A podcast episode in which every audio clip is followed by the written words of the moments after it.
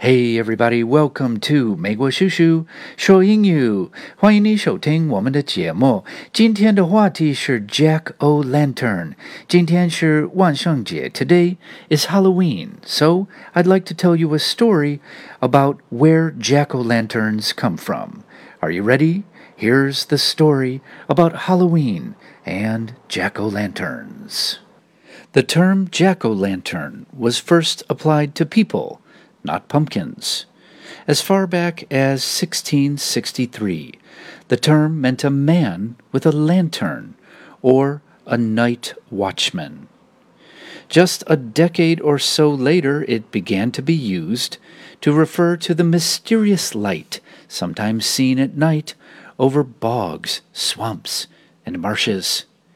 These ghost lights variously called jack o' lanterns, hinky punks, hobby lanterns, corpse candles, fairy lights, will of the wisps, and fool's fire, are created when gases from decomposing plant matter ignite as they come into contact with electricity or heat, or as they oxidize. For centuries before this scientific explanation was known, people told stories to explain the mysterious lights. In Ireland, dating as far back as the 1500s, these stories often revolved around a guy named Jack. As the story goes, Stingy Jack, often described as a blacksmith, invited the devil to join him for a drink. Stingy Jack didn't want to pay for the drinks from his own pocket and convinced the devil to turn himself into a coin that could be used to settle the tab.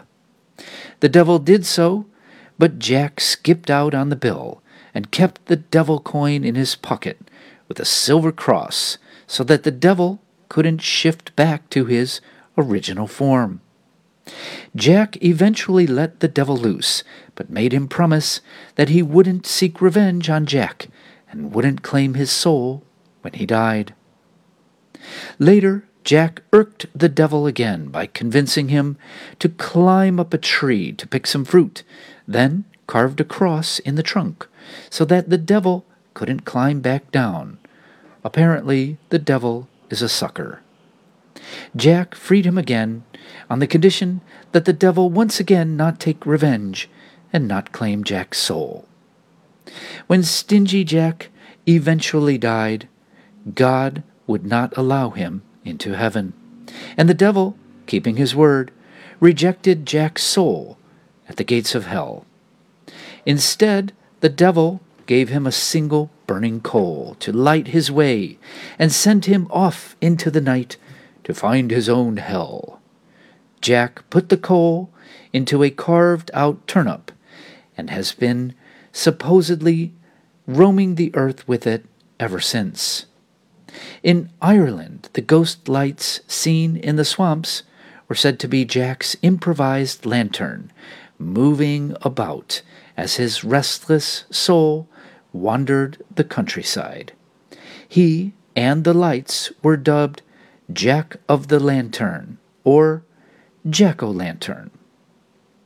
The legend immigrated to the New World with the Irish, and it collided with another Old World tradition and a New World crop. Making vegetable lanterns was a tradition of the British Isles, and carved out turnips, beets, and potatoes were stuffed with coal wood embers, or candles as impromptu lanterns to celebrate the fall harvest.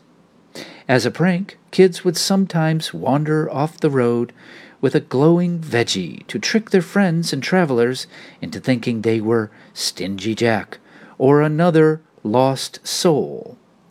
In America, pumpkins were easy enough to come by and good for carving and got absorbed both into the carved lantern tradition and the associated prank.